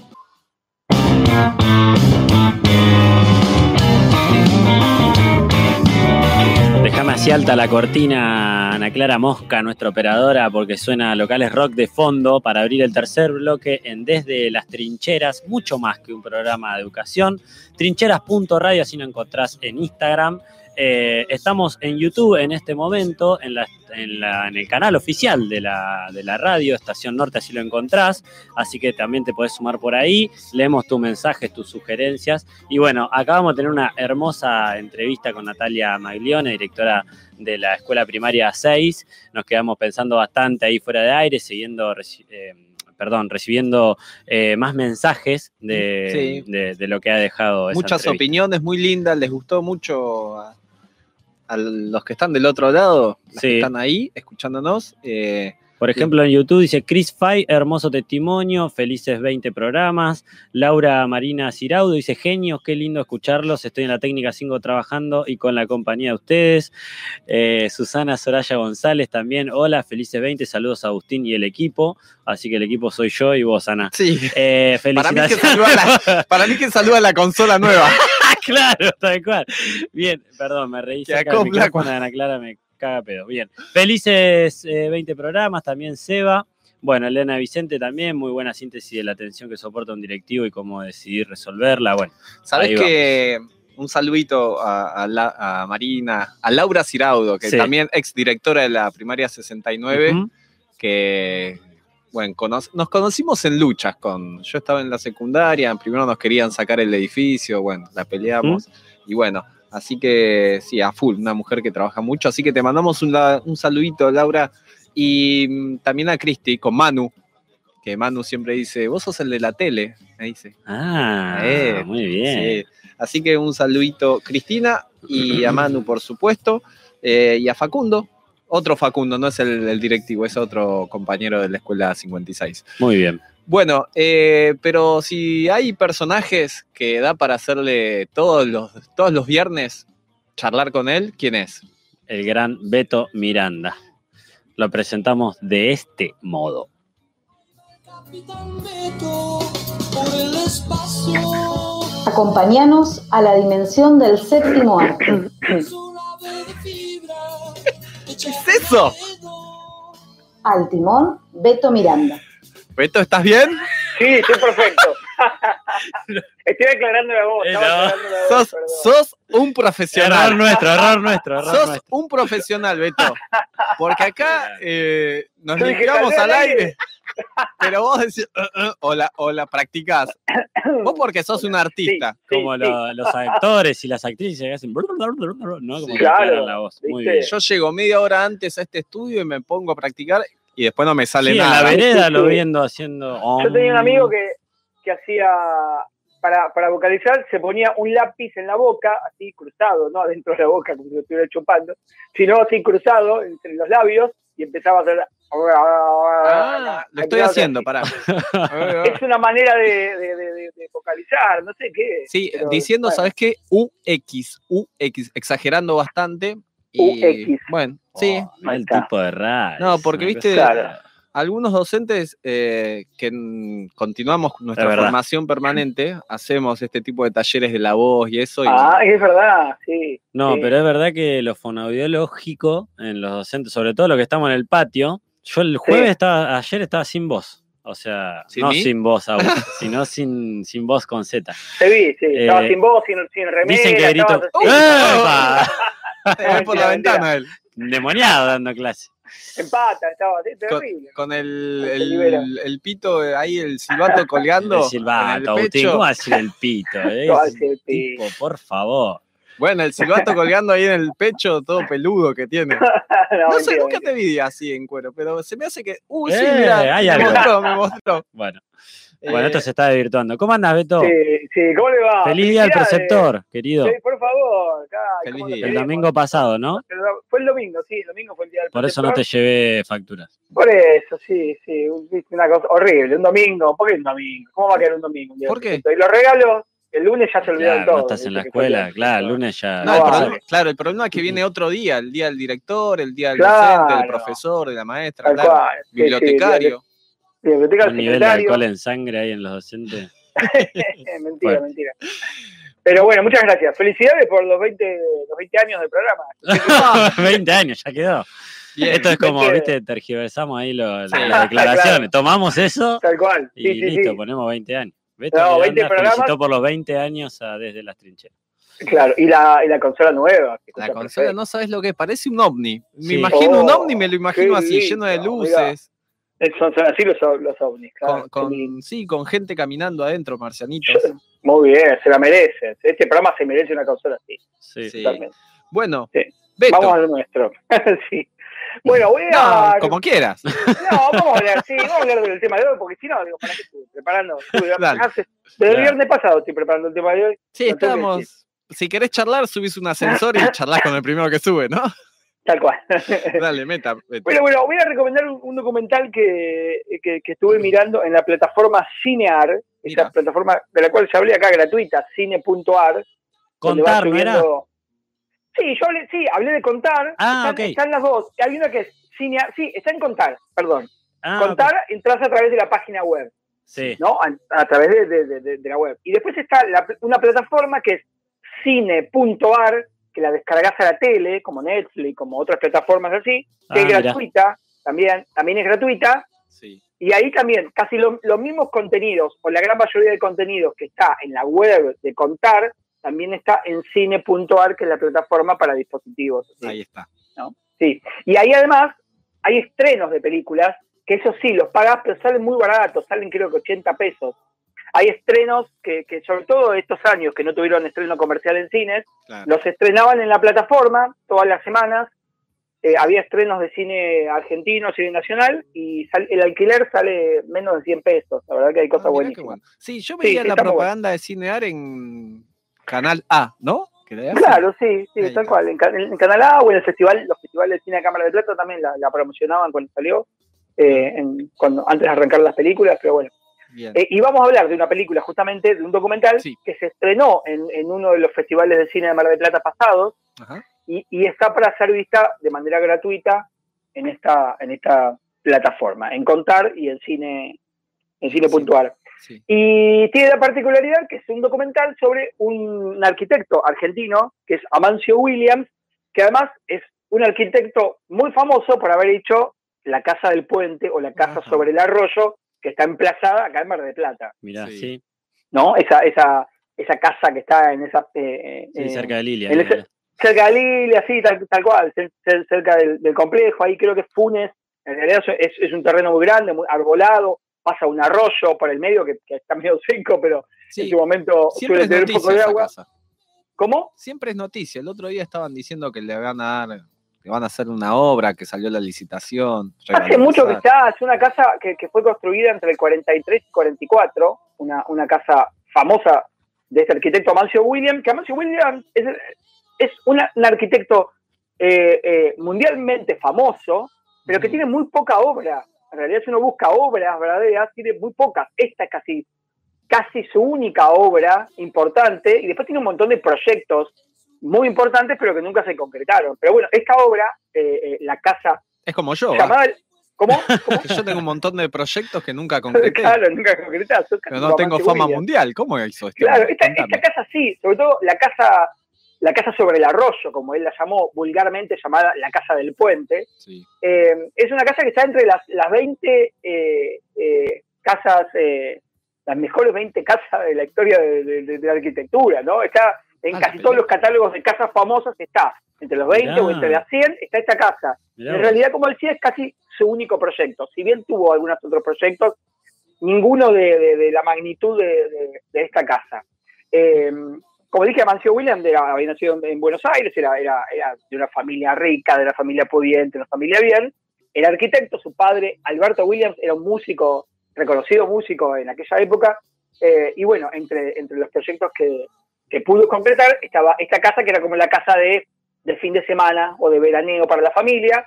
La había hecho especialmente para, para su padre, para que viviera ahí. La hizo Amancio Williams eh, junto a, a su mujer, eh, su mujer Delfina, Delfina Munge. La proyectaron una casa de 274 metros cuadrados, como dije, la, construy- la construyeron entre el 43 y el 44 o 45 más o menos, para que la habite su, su, su padre, Irma, Irma Fries, que era la madre, y el, y el músico que acabo de decir, Alberto Williams, Sí. que era el padre, que ya era grande. El padre en realidad vivió pocos años en, en esta casa. Ellos tenían su casa, su, su casona gigante en Buenos Aires, y esta casa de fin de semana acá en, en Buenos Aires, ahí en... en- Vendría a ser casi de Funes y Quintana, por ahí. Sí. Si uno, si uno siguiera con el trazado de las calles, eh, se encontraría, la casa del puente se encontraría ahí, en Funes Claro. y Quintana. Porque para que viva, me imagino, en el 44, Mar del Plata, ahí no, no habría mucho. No, sé, No, ¿cómo? voy a hacer un seguimiento de eso. No habría mucho que... que No habría mucha eh, urbanización. No, no, en realidad no era la zona, es- no- esa no era la zona más eh, con, con mayor eh, No, urbanización. Es- creo que es Pinos de Anchorena, el barrio, me parece, en donde Sí. estaría la casa, pero en realidad no, era una zona muy linda, un terreno muy lindo. Es, es un, Eso es un terreno extenso, no tan grande, pero aparentemente tiene mucha variedad eh, de vegetación diferente, Sí. ¿no? Eh, tiene como varias, está, está, está plantado por, por diferentes, hay más de 200 eh, variedades diferentes de, de- de- de árboles dentro de ese terreno acotado, y como dije, con ese arroyo que pasaba. Y lo que quiso hacer eh, Amancio Williams justamente es una, una casa que no interfiriera con el ambiente, ¿no? con Sí. la naturaleza, con la vegetación. Entonces, es, esta casa se le dice la Casa del Puente, justamente los que hayan podido visitarla. Es, ahora eh, eh, está a cargo de la municipalidad, es un, es un lugar eh, protegido, digamos, ¿no? Sí, sí, sí. sí. Eh, y, y la municipalidad armó como un museo desde hace algunos años, pocos años. eh, Estuvo eh, en un estado de abandono bastante importante durante mucho tiempo, desde Sí. que la dejaron de habitar. Estuvo una radio, el 9 estuvo durante mucho tiempo ahí funcionando en la Casa del Puente, la década del creo que 60 y 70. Después, la, después quedó en abandono, eh, el 9 bueno, se, se mudó a sus estudios nuevos, la casa quedó en abandono, medio que fue vandalizada, y desde el 2012 o 13, más o menos se hizo cargo de la municipalidad, hicieron un museo, la arreglaron un poco, si bien no la reciclaron por completo, bueno, se puede visitar, hay visitas guiadas los fines de semana, en un par de horarios. Y, y Y esa tiene, casa, tiene una sí. cuestión con la acústica también, ¿no? Sí, bueno, él, él, él tenía, él pensaba mucho en estas cosas. Había proyectado también una especie de- de- de- de ópera para, para Buenos Aires, que, que también eh, pensaban en, en el tema de la acústica y todo. Y esta casa también, sí, tiene una, una cuestión de la acústica, tiene varias particularidades. Una es esta, que no interfiere con el, con el medio ambiente, Con el ambiente, digamos, sí. que, que- deja que el curso del, del, del arroyo este, las chacras que pasaba por abajo, eh, siga fluyendo. No tiene... eh, no tiene, no me sale la palabra, lo, lo- lo que tienen las edificaciones, las, las, las columnas, las vigas, Ah, claro, los, los cimientos sí, tiene algún tipo de cimiento diferente, Sí, sí, utiliza mucho hormigón, un hormigón a la vista, que está bueno porque no es un hormigón recubierto, sino que utilizaba piedras de, iba a buscar eh, piedra, canto rodado de la barriga, de Tandil, de, de Balcarce, de varios lugares, y las diferentes calidades de piedras las incorporaba al hormigón, y el hormigón está a la vista, digo, no está revestido por una capa No de cemento ni nada, sino no es que como se el ve la paseo Aldrey, que está ese hormigón Claro. feo que parece que en no, para nada. Acá se ve, se ve, pero eso también, también está integrado en la naturaleza, visibiliza la naturaleza incluso desde su construcción. Claro. Se ven las piedras diferentes si uno se acerca. Y además tiene una, una cosa muy rara que tiene, es como, es como una casa chorizo, digamos, porque él había pensado en las clásicas ca- casas chorizo porteñas, Sí, es alargada la, la- la- la- la casa, en ese arco en el medio que simula un puente, por donde abajo pasa el arroyo, sí. eh, tiene dos entradas, a cada una de, de un lado y del otro lado del arroyo tiene entradas, y cuando vos vas subiendo tiene una escalera, de los dos lados tiene una escalera donde se accede al, a lo que sería el primer piso, pero en realidad es el único piso. Es un primer, es como una planta baja elevada por Claro. el terreno. Claro, claro. Está al nivel de los árboles, y lo había hecho así para que, para que su padre pu- pudiera poner el piano y, y esté bien en contacto con la naturaleza y con el sonido de, de- de los pájaros del, del bosque, ¿no? Espero que O sea, Fidel el- sea así conmigo. Entonces está como muy integrado al, al ambiente. Y tiene una escalera, de los dos lados tiene escalera para entrar de un lado y del otro de la, de- de la casa. Y un, un dato extraño que lo explica en el documental este, o en realidad no estoy hablando de la casa, sino del documental Sí. que, que estoy recomendando, y todo esto lo aprendí viendo el Es documental. cierto, sí, nos contaste el documental, ya Claro, lo veo. sí, pero, pero está bueno porque tiene estas cosas, tiene mucho material de archivo, hablan los hijos, habla la mujer, eh, habla Clorindo Testa, que es otro artista plástico y, y arquitecto muy famoso, eh, tiene buen un material de archivo muy, muy, muy interesante, está muy bien filmado, y habla de esto, de las dos escaleras que tiene a, ca- a cada uno de los lados de la casa, que son desiguales. Dice, iba en contra de, la- de- de- de los propios preceptos de la, de la arquitectura tradicional, don- que indica que las escaleras tienen que tener eh, el, el nivel de los, la altura de los escalones todas iguales, no pueden ser Claro. diferentes, Ajá. ¿no? Porque, porque es riesgoso. Entre porque, escalones. Claro, digamos, la, la Sí, alzada sí. de cada escalón Claro, claro. tiene que claro. ser igual, desde el Mm. primero al último. Sí, sí, sí. En cambio, él no, él, él para acompañar la curvatura, digamos, de- de- de- del puente que hace de base de esta casa, él lo que hace es, empieza a achicar el tamaño de la alzada de cada escalón, ¿no? Los escalones arrancan en, no sé, ponerle 60 centímetros, que me parece que es algo lo normal, y, y el tamaño, la altura de cada escalón va decreciendo a medida que va, que la escalera va subiendo. Ah. Entonces, dicen, ¿qué es lo que sucede con esto? Como que, que uno, uno tiene la sensación de que en la medida que va subiendo la escalera, como que el cuerpo se va alivianando, ¿no? Ah, Y, es, y eso porque cada vez resulta más, más fácil ir subiendo la Claro, escalera. sí, hace menos esfuerzo. Haces menos esfuerzo, entonces arrancás con el mayor esfuerzo en el primer escalón de abajo y cuando llegás arriba ya vas haciendo cada vez menos, menos esfuerzo, ¿no? Mira, Eso, eso es una particularidad y después que todo el mobiliario de la casa lo diseñó él, las luminarias, no sé, todo, todos los, los- las sillas, las mesas, todo lo, lo diseñó él y bueno, por eso es su casa tan, tan emblemática. El documental está muy, muy, muy bueno. Está filmado obviamente acá, en, en la casa de- del puente ahí de- del barrio Pinos de Anchorena, antes de que la... eh, Se, se nota que, que la casa ahí estaba en un estado de abandono bastante importante, que, porque fue antes de que la municipalidad de General Porredón se hiciera cargo de, de la casa. sí. Se nota que estaba muy venida, muy venida abajo, pero, pero está buenísimo. También hablan de una obra que él hizo junto con Le Corbusier, que es un arquitecto, un arquitecto francés muy, muy famoso. Eh, una casa que él hizo en, en la ciudad de La Plata. La- en realidad el diseño es de Le Corbusier, pero la dirección de la obra fue de Amancio Williams. Sí, la que Hay tiene el árbol en el medio. La que tiene el árbol en el medio, exacta. La, la- la que aparece en una película que es la, el, el vecino, no fue el nombre, el vecino de enfrente. De al lado, ¿no es? La casa de al lado. La casa de al lado. Peliculón. Sí, el película, exacto. Sí. Se ha oído el nombre. Sí, sí, Ahí sí. aparece esa casa. La casa, bueno. la casa Curuchet, que es una No. casa que está en la, en la ciudad de La Plata, que se la encarga Curuchet a eh, el doctor, eh, eh, el doctor Curuchet se la encarga a Le Corbusier, que estaba en Francia.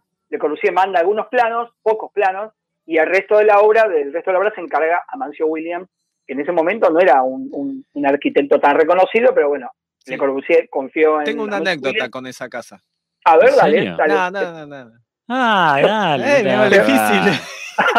Yo no la conozco, la Casa de la Plata. No, No, sé, fuimos a ver fui. un partido con un grupo de amigos, de los cuales Ajá. uno es arquitecto, y Sí. nos decía, vamos, vamos, vamos. Y éramos como 11. Y fuimos a ver los Pumas al Estadio de La Plata cuando Sí. jugaron contra los Sí, Sounders. sí. Sí. Y fuimos todos, viste, todo a pata. Porque, Sí. bueno. Y, y llegamos y ya habían bajado la persiana, o sea, no.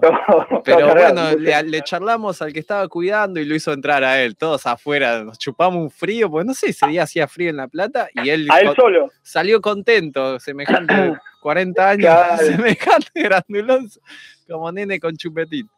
Sí, es, una, es una, una casa también mítica, sobre todo porque es la, la única obra de este arquitecto Le Corbusier, la Casa de la Plata estoy hablando, Sí. no, no la de acá, sino esa, la Casa Coruchet, digo, es la única casa que, le- que, que el proyecto es de Le Corbusier y está en Argentina. Sí. Le Corbusier sí, a diferencia de Mancio Williams, es un tipo que está en el top 5 de los arquitectos del mundo, y bueno, esa es la más. única, la única casa que, que, que hizo en Argentina, es esa, la Casa de Coruchet de la Plata.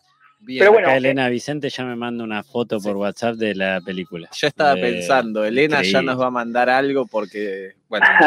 che, eh, Beto, Sí, ¿de qué sí. año es el documental, me decías? Está El filmado hace del- bastante, pero ¿cuándo se el estrenó? documental es del 2012, creo, lo estrenaron en el 2013, Ah, pero creo que debe ser 2011 2012, un par de años antes. Es de, de- no me acuerdo el nombre del director, eh, Gerardo Panero, se llama el documental. bien, Del, director se llama así, Amancio Williams. Búsquelo, lo estrenaron hace poquito, ¿eh?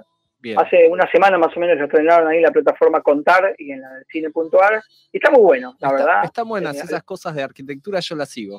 Te dije en Sí, algún está momento. bueno, es, es, in- es interesante la historia de él, la historia familiar, ¿no? Sí. Y sobre todo ver una casa, ver a gente hablar con tanta fascinación de una casa que está acá nomás. Uno se va caminando y está, de verdad. ¿Quién hizo esta casa de miércoles acá? Claro, No, ¿viste? es verdad, es una bien. historia. Claro, y además es rara, dice que era, era, un, era un lugar donde estaba lleno de, de- o después se empezó a poblar, pero de, de los típicos chalets marplatense con Sí. techo rojo, de tejas. Sí, Digo, es un barrio de, de más, más o menos de, de- de gente bien, digamos, para decirlo de alguna manera. sí. Es un barrio caro de Mar del Plata, pero que no deja de, de estar habitado por, por, por chalets clásicos, chalets marplatenses. ¿Te, te puedo es- contar otra anécdota? Ah, bueno. por favor, vale. sí, me, llevas a mi infancia. Ya. A ver, Es, yo vivía en la Florida, ahí cerca de la tapera, Sí. ¿viste? de pequeño, en Sí, sí. mi feliz infancia. Sí. Y había un barco, una casa barco. Y, sí, y blanca, todo era como un crucero del Sí, sí, sí. Yo viví en la Florida dos años. Bien. Eh, Y sabes que ahora cuando he pasado, la busco y no sé dónde está. No sé si era Habrán- producto de mi imaginación, no existía. no, la sí, casa sí, es, está, La está, debe estar, debe estar todavía. Sí, es muy emblemática, es una casa Es las como más barco Esa es la de Monzón. La de Monzón, ¿sabes qué? Cuando claro. pasó lo de Monzón, cuando Sí. asesinó a Alicia Muñiz, Sí. jugando a la pelota. Pibe, ¿dónde es la casa de Monzón? ¿Sabes? El laburo que tuve esa semana para, para, Mirá. para que la gente llegue. Claro, claro, Los- los claro. Cholulos, porque. No, no, pero sí, sí, es verdad que hay una Che, casa barco. Beto, Mira, no, no, no, no tengo. La casa barco esa no, la verdad que la no, Florida, sí. no la conocía. La voy a buscar, mira. Escuchame, Voy a ver las dos. Sí, Beto, eh, Ahí ya Elena debe estar trabajando. muy, Sí. muy buen documental entonces. bueno, me, me alegro que les haya Sí, a mí esas cosas. Sí, bueno, yo dije que me gustaban a mí las cosas de arquitectura. Bueno, no te presté Sí, atención. sí, ya flaco. habías hablado. Habíamos hablado de otro documental también. Así que, y Mar del Plata tiene muchas cosas de historia local y de Sí. arquitectura para esto que vos plan- planteás, ¿no? Que uno pasa todos los días por la puerta y no le da valor y tiene toda una historia detrás. Sí, tal cual. Y esta casa, bueno, está ahí. La verdad, y hacen visitas guiadas. Yo me acuerdo que el año pasado con el Sí. colegio ahí, con el profe de, geografía de- del colegio de Musón, habían ido a visitar la casa.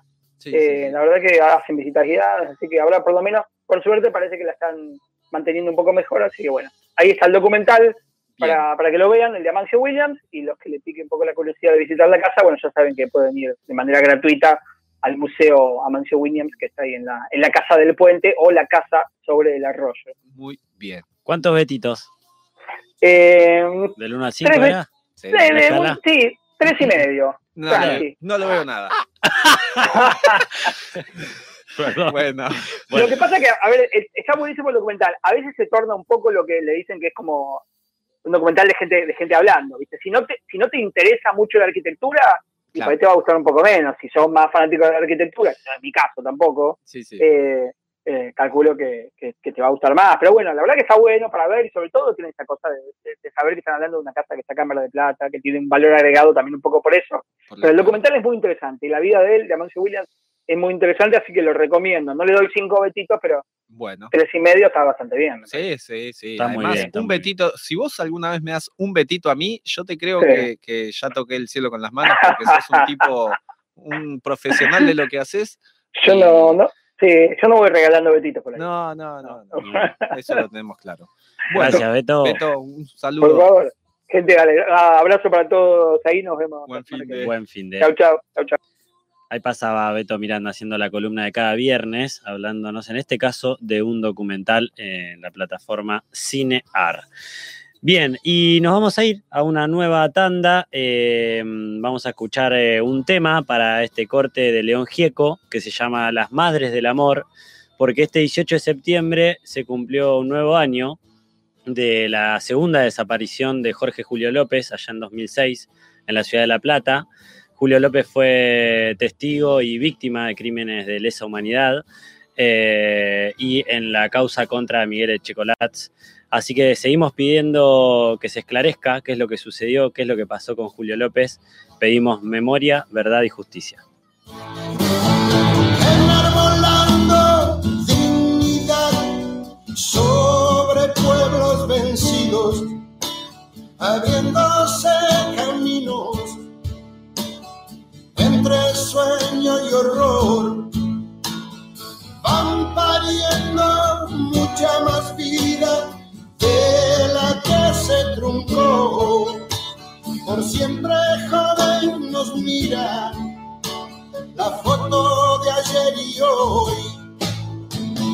Y mañana seguirá con fuego en los pies, quemando olvido, silencio y perdón.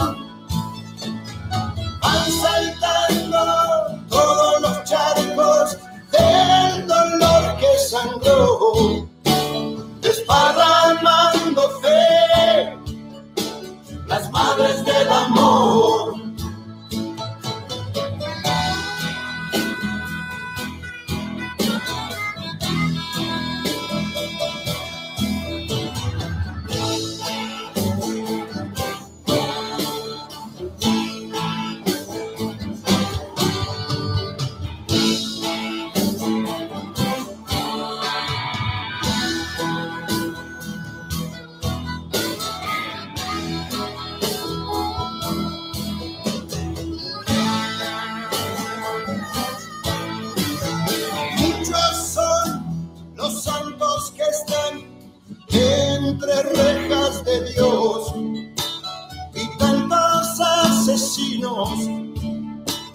Gozando de este sol. Todos los gritos rebotarán entre los años sin voz, silueta y catedral campanas y reloj. Y mañana seguirán tapándole los ojos cielo para que no vuelva a llorar. Van cruzando Son las 19 horas y 34 minutos.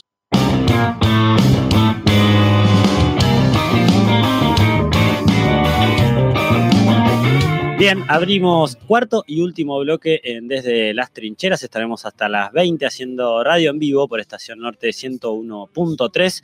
Si querés comunicarte con nosotros vía WhatsApp, podés hacerlo al 2235 11 26 33.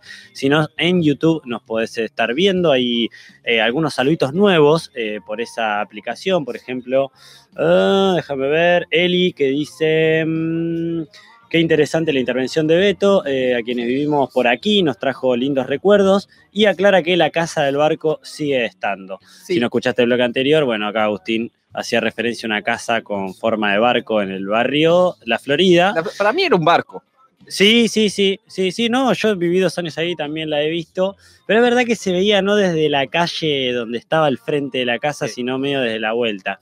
Medio raro. Bueno, la verdad que algo que no le interesa a nadie, pero... ahí- No, no, ¿cómo que no? Me están llegando por WhatsApp. Bien. Elena me dice, disculpame, pero no hay nada de la casa Barco de la Uy, Florida. se calentó. Mi madre dice, estaba a tres cuadras de casa, Agustín. Bueno, Y ¿cómo te retan, che? sí, no, están al salto. ¿Y sabes qué? Eh, Sí. Me manda Juan, Sí. me manda, che, no te olvides del América Libre, cumple 15 años. ¿Qué es- Juan? Juan, Juan, una- Ah, mi hermano. amigo. Ah, ok. uno de Bien, mis bien. hermanos. No, no, pensé que uno de los de- quienes estaban ahí en la en el América Libre.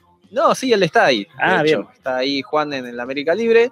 Este, me acuerdo que hoy estoy nostálgico, metí sumo, metí lo de mi infancia. Sí. No sé, me Y- parece que hoy a la noche voy a llorar. Y po- bueno, hacelo, eh, tranquilo. Si querés Escuchá, llorar, claro. Eh, yo me siento con vos que estoy en un confesionario. ¿Cómo se llama Ana? Ana, ah, Chan le gritaba. ¿Cómo se llama esto? Eh, antipop. Ah, bueno, tengo el anti- estás detrás del antipop, que para El los que están es escuchando Para, para las P. Por ejemplo, yo no tengo antipop y ah, mis P suenan. suenan mejor. Ah, me no parece que yo. Ah, ok, ahí va. Bueno, ¿No es para no y- escupir el micrófono? también. En contexto de pandemia. también, sí. Claro. Es un filtro para el coronavirus. Ahí está, Tomás. Y bueno, te veo detrás de eso, así que es como que te veo, para los que están escuchando y no están viendo, es ese coso redondo que tiene como una especie de tela. Que está antes del que cosito. está antes del micrófono. y bueno, te veo detrás de eso y me siento en un confesional. Después te Bueno, gracias hijo por esas palabras. Eh, así que bueno, un saludo a todos y a todas las Gabriel. Sivechi también dice Jorge Julio López presente. Exacto. Eh, y me hizo acordar Beto Miranda que es el día de Mundial del Ambiente, del Medio Ambiente.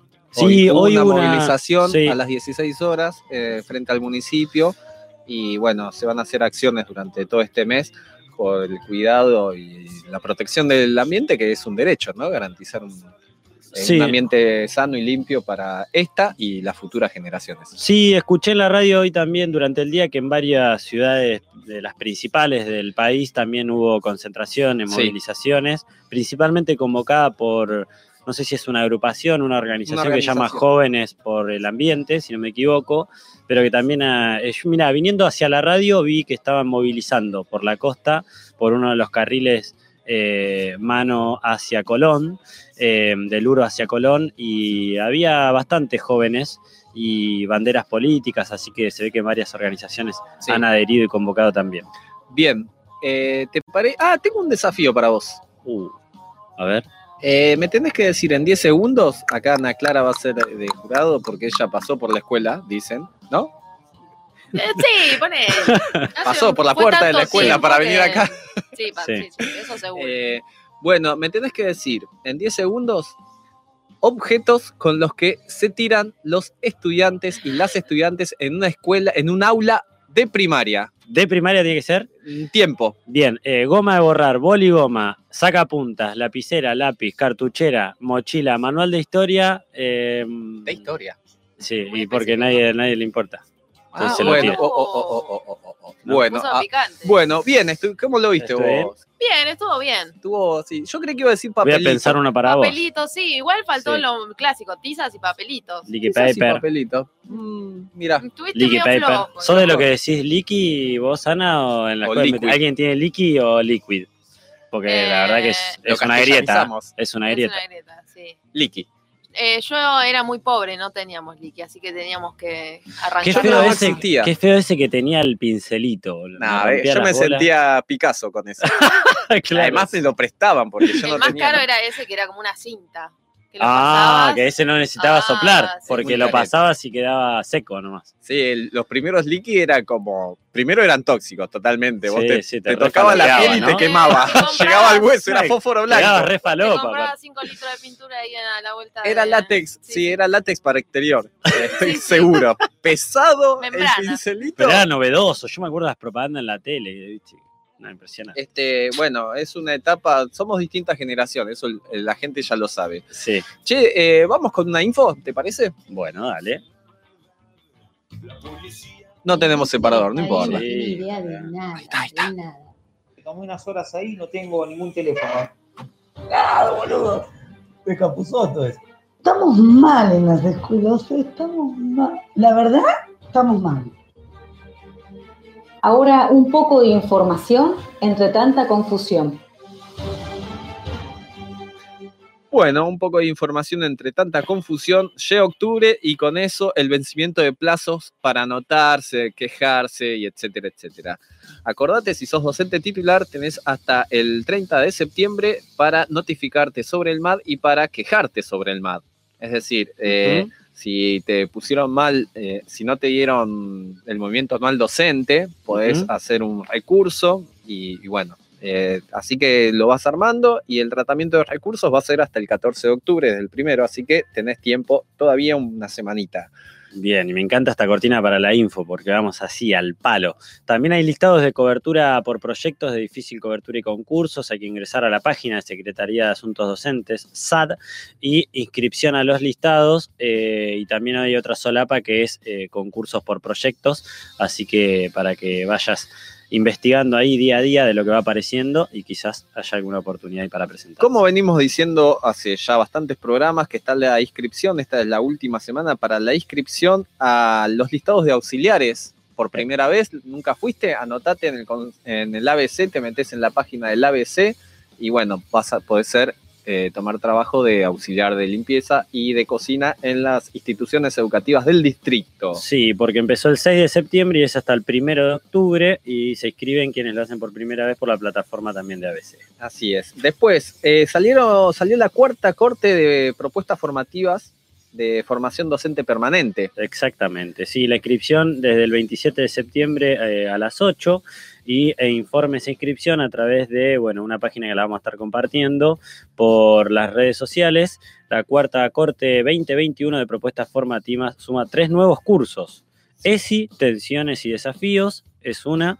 Otra es el juego y el jugar en las instituciones educativas. Esta les interesa a los maestros de gimnasia, ¿no? Profesores de gimnasia, pero sí, profesores y profesoras. Estuvimos hablando del juego, particularmente en uno de los primeros programas con Julieta Díaz, gran amiga y compañera. Eh, así está dando vueltas ahí también si lo querés escuchar. Muy interesante, ¿te acordás? Sí. Que hablamos sobre el juego, Sí, sí, eh, sobre todo, bueno, Estaba haciendo que- su tesina. Sí, exactamente, en función de eso. Ya la hizo, ya la presentó y ya se doctoró. Apa. O magíster.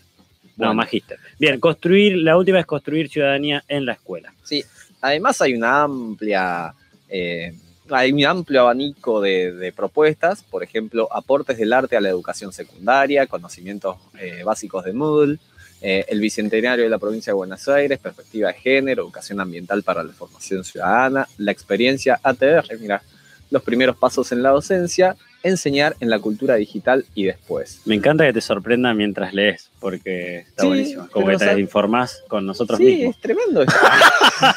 Qué buen programa. Eh. Está bueno el programa este al final.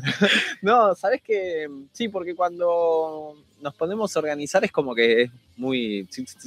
Hay Nah, armar, que quede bien y a cada uno se los pone a pensar todos los que le gustaría hacer y que no puede. Porque soy de esas personas que tienen proyectos que nunca cumple. Ya se lo dije a Vito. A Beto. Y si te querés anotar, tenés que entrar a la Dirección Provincial de Educación Superior. Eso te metes ahí por internet y, y lo buscas así, Dirección Provincial de Educación Superior, acordate a partir del 27 de septiembre a las 8 de la mañana, porque estos vuelan. Sí, Yo sí, te lo digo. sí, sí, sí, Yo te te lo quedás digo. enseguida sin cupo. Así es. Eh, después una noticia que por ahí no tiene que ver necesariamente con cuestiones técnicas o que por ahí no es de tu interés si sos docente, eh, por ahí en lo inmediato, que toque directamente, pero sí indirectamente es algo que tiene que ver con la editorial del día de hoy, con lo que estuvimos hablando en el, en el primer bloque sobre todo, que es que el nuevo ministro y flamante ministro de Educación de la Nación, Jaime Persic, encabezó la primera ya asamblea del Consejo Federal de Educación. Esto es, eh, los ministros y ministras de educación de todas las provincias del país se han reunido y bueno, hay algunas eh, noticias, ha dejado algunas eh, cuestiones para, para tener en cuenta que son relevantes. En primer lugar, se recomendó a todas las provincias ya el retorno a la presencialidad plena en el sistema educativo nacional. Eh, así que bueno, esos niveles que han quedado postergados ya de a poco vuelven eh, de, paulatinamente también a la, a la presencialidad, sobre todo estamos hablando del nivel superior y algunas modalidades en particular.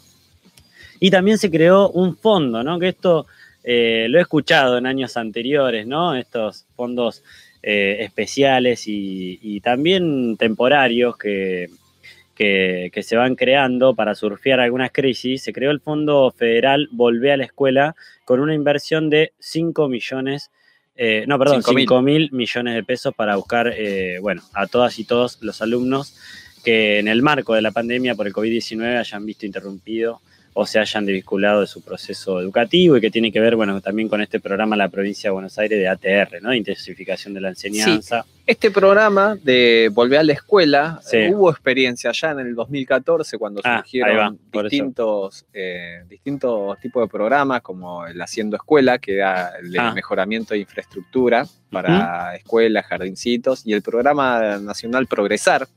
Cuando surgieron esos, en algunos distritos también surgió eh, este programa Volver a la Escuela, que por supuesto era otro contexto. eh, hoy se, se implementa a nivel nacional o se implementará a nivel nacional justamente para, para atraer a todos estos chicos, estas chicas, los niñes, las niñeces que, que han quedado por la pandemia por fuera. Eh, Y también fue el Día del Estudiante esta semana. Sí, pero Sí, antes sí, del Día del ver. Estudiante, que estábamos hablando de, del ministro de Educación, Jaime, Persic, Sí, eh, de educación física, papá. ¿sabes que los padres organizados Sí. Eh, empezó con una agenda, se juntó con el Consejo Federal de Educación y no sé cuánto. Sí. Estuvo con Alberto Fernández inaugurando ahí en Lanús, creo que una Sí. facultad. Eh, pero los padres organizados le envió una carta a Jaime. ¿Podemos decirle Jaime? No, no, queda re alcahuete. Viste que Ah, el, gobierno favor. anterior te hablaba de nombre de pila. Sí, en un momento en no, la campaña también. no sabías de quién hablaba porque Claro, no sabías claro. si era Sí, sí, bueno, sí. Eh, y bueno, y le exigieron que le, den una, que le den una audiencia urgente para trabajar de manera conjunta. ¿Quiénes Ah, son bueno. organizados? Están en el pony a Sí, full. sí, sí, sí. Bueno, y dice que tienen cuatro temas para conversar con él. que los temas también, que vendrían a ser el avance de la presencialidad plena y sostenida en todas las escuelas del país, un plan para revertir la deserción escolar, justamente de lo que estábamos hablando, el, el programa Volver a la Escuela, la recuperación de contenidos no abordados y un proyecto de mejoras en la infraestructura escolar a nivel nacional. Nadie Pero, puede estar en contra. escúchame, pero- esto tomó trascendencia, se la está dando vos. ¿Eh? No, se le estoy dando yo, pero los tipos me Eh. mandaron, che, escúchame, eh, a ver cuándo te haces un tiempito y No. no. Y nos da cabida si no atiende el ministro.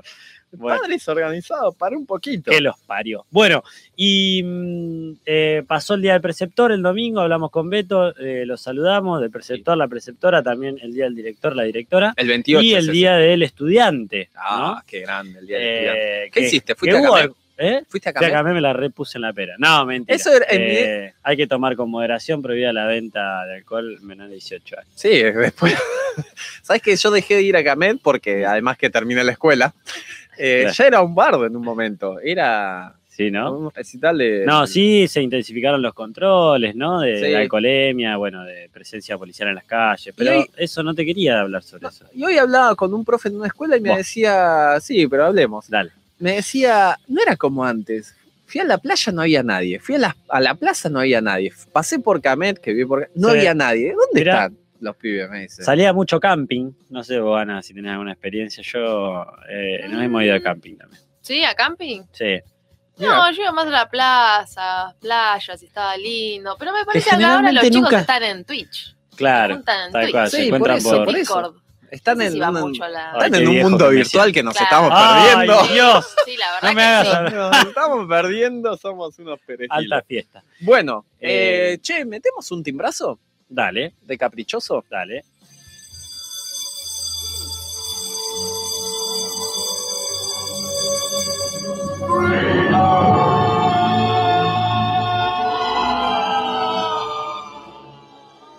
Escúchame, ¿Qué pasó? eh, Elena Vicente se calentó por YouTube también. Dice, ¿tienen alguna re- referencia, dirección o algo para dar con la casa del barco del barrio La Florida? Como que está, que está caliente. endemoniada. Bueno, eh, ¿Sabés re- que los re- viernes- ah, y ahí se contestan por YouTube. Bueno, buenísimo, se da la conversación por ahí. Paula González eh, dice, larga vida a la América Libre. Eh, ha participado muchísimos años de, de ese centro cultural. Porque eh, además de una profesora excelente de inglés, Sí. idioma extranjero, también es hace teatro ella, Claro, es directora de teatro. directora de teatro. Eh, no sé si no ha participado también de un bachillerato popular Ujú, que brindaba la América en Libre. su momento. Ujú. Así que Eh, un saludo y a Paula. tengo un desafío para vos. Upa, ¿Sí? Sí. En 10 segundos, sin repetir y sin soplar, Agustín Moizano, para, excusas, lista, que, excusas que dan los y las estudiantes para no entregar un trabajo práctico ya. Eh, le hizo pis el gato, nunca le llegó, eh, la mamá no le hizo la copia, no lo encontró el, de la fotocopiadora. Eh, pará, ¿cuál más? ¿Cuál más que me dicen siempre? Eh, no me llegó el WhatsApp, no, se me cortó internet, no vino el colectivo. Eh, ¡Ay! ¿Cuántas metí? ¿Seis? ¿Siete? Bien, bien, bien, bien. Se, ve que, se ve que van, eh, van mejorando los argumentos. ¿eh? faltó la Hay- hay mucha igual, creación. La de se me murió X. Sí, llegado. matan a un familiar ahí toque, a la abuela. La clásica, sí. La abuela, hay una abuela que Ah, tiene como. Es un gato, de- siete vidas tiene. Se le muere. Mi Cada abuela, dos- básicamente, cada vez que me olvidaba de, de hacer algo. Era la ah, difunta. Claro, la difunta Correa. Che, y le sacabas una foto porque ya si te caen con una foto de una mujer vestida de negro, medio- le crees, claro. le crees, yo le creería. Estuviste bien, estuviste bien, te gané igual. bien, sí, creo que sí, creo que sí. Bueno, caprichosa sección. Esto, no sé por qué lo puse en caprichosa, que es como un mezcladito de, de cosas que hacemos sobre educación, pero abrió un nuevo policonsultorio de idioma. Eso es fundamental, hay que saberlo, porque después si no te comes unas filas tremendas en, en la clínica. ¿Y por qué vas a ir a una clínica a comerte una fila tremenda si lo podés hacer en un policlínico? ¿Por qué? ¿Eh? ¿Por qué? ¿Eh? Anda directamente a 25 de mayo 2847 de 2847, que es la mutual de empleados de casino, o podés pedir un turno telefónicamente al 223 423 4330. No lo voy a decir de nuevo, debería, pero metete en policonsultorio de idioma, porque también tiene uno que atiende en la farmacia Amof, en Santiago del Estero, 1745, y tiene un montón de. ¿Sabes que cuando yo estaba copiando esta info, dije, voy a ir por lo menos para conocer? Porque mira, tienen para cirugía general, medicina clínica, generalista, gerontología, pediatría, ginecología, urología, flebología, dermatología, ecografía y traumatología. no sé. Increíble. eh, da como para ir. Sí, sí, totalmente. A ver quién atiende tanta gente ahí adentro. Bueno, Y hubo algo que se hizo viral en Facebook que Ah. tiene que ver con la educación. A ver, contame un poquito. sí, yo no fui. Primero me, me libero de culpas. sí. Pero en una escuela eh, de, eh, de- Para que estoy buscando el lugar, creo que era Maryland. Eh, no la banana, la milanesa Maryland. En sino- Estados Unidos. En Estados Unidos que pide un papá el- del pequeño Carmen Pilan, Sí. piden echar a una profesora, pide echar a la profesora de su hijo, de, de Camden, pobrecito, porque lo calificó como patético el examen. El está bien, el nene tiene siete años, por ahí es medio fuerte escribirlo. Por ahí le decís, che, mirá. eh, Se lo decís. eh, empezó a juntar firmas. El padre, che, echemos Sí. a esta mujer que le hace bullying al hijo. No, no sé si es bullying. Y Es una palabra no fuerte. corresponde, sí, sí. Eh, bueno, juntó 17 mil firmas. Ah, tranca. Sí, sí, sí. eh, en un mediodía. Nada, tanto. sí, eh, no, en Pensilvania era. Eh, y bueno, parece que hay todo. La salieron a bancar también a la maestra, porque bueno, el examen consistía, era profesora de matemática, había una imagen del examen, pero eran eh, cuentas, ¿no? Entonces puso 100 cuentas y cuántas podían hacer en tres minutos. Ajá. Como Eh, los desafíos de recién. Sí, básicamente es una Sí. cosa, la educación en Estados Unidos está muy avanzada. Sí. Eh, y las cuentas, bueno, para un nene de 7 años, 2 Sí. menos 1, sí, y Sí, sí, que 3 menos puso, 2. acá estoy viendo que puso absolutamente patético, le dio como devolución escrita, respondió 3 en 3 minutos, triste, junto a un dibujo de una carita triste. Yo creo que quiso levantar al final con la carita triste, pero cuando empieza con absolutamente no es patético, para reírse. para, para mí que empezó a escribir absolutamente patético y como que dijo, no, pará, me pasé. Y dijo, triste, bueno, la carita, ¿no? Un emoji del nenito de la carita llorando. Eh, y después, ah, y para el fin de semana. Se ve que están estresadas las maestras de Estados Unidos también. Sí, eh, ah, no, esta también es fuerte. Esta es fuerte y es seria. Bueno, Nos vamos a reír porque si no nos tenemos que largar a llorar. Hubo un estudio del Observatorio Argentino de la Educaci- por la Educación. Sí. Tiene pinta ONG armada desde Fuerte, el ¿no? hemisferio norte. Eh, sobre mm, cuáles son las profesiones que tienen una capacitación eh, similar y cuáles son los que menos ganan. Eh, bueno, hicieron un ranking de 18 eh, grupos de actividades y los jerarquizaron según el nivel de ingresos. Mirá, ¿Dónde estaban los docentes? Decime. eh, Del 1 al 18, ¿dónde estaban los docentes? eh, ¿Y las docentes? 14. No, en el 15. Eh, pero bueno, para que sepan, le No leí ganamos. la hoja de ruta. eh, le ganamos a los que hacen actividades administrativas en oficinas, Ajá. A otros sectores de servicio como peluquería. ¿eh? Sí. Los peluqueros la están pasando mal. Y eso que trabajan los peluqueros ahora. Sí. ¿eh? Eh, bueno, pero ya parece que hasta abren los lunes. Y el que está ahí en el top top son los que se desempeñan en actividades financieras y seguros. Nos Así vamos que- con una noticia que es un bajón. Vamos. Sí, bueno, si querés te doy otra noticia que A no ver. es tan- eh, que se abre, nosotros tendríamos que hacer este, la segunda corte de, de un curso virtual, Introducción a la gestión participativa en medios comunicativos. No me interesa. Bueno, eh, nos vamos de verdad entonces. Dale. Mañana tienen festichola, ¿no? Yo Eh, trabajo. tenemos- no, tampoco tanto. Tampoco tanto, ¿no? Es una- un almuerzo. Bueno. Eh, pero va a ser fuerte ver. Va a ser fuerte, ¿no? Sí, porque me estoy diciendo, es medio claustrofóbico me estoy poniendo, ¿viste? Cuando Sí. ves mucha sí. gente, como que decís dónde hay un metro y ¿Dónde- medio de distancia, ¿viste? Empezás ¿Dónde está la salida de emergencia? ¿Dónde está? No, eso ya no, pero hay, habrá alcohol, ¿dónde esté el alcohol? Claro. ¿Quién Bueno, no? está bien, hay que seguir cuidándose. Sí, Igual. sí, porque no salimos de la pandemia, salimos en pandemia. Ah, Me todavía. Bueno, así nos vamos con este cierre impecable de Agustín Moizano, con un hermoso programa. Si te lo perdiste, puedes escucharlo en Spotify, puedes escucharlo en YouTube y si no, seguirnos en nuestras redes sociales. Esto fue Desde las Trincheras y seguirá haciéndolo. Nos vemos el viernes que viene. Chau. Chau. Por la sombra de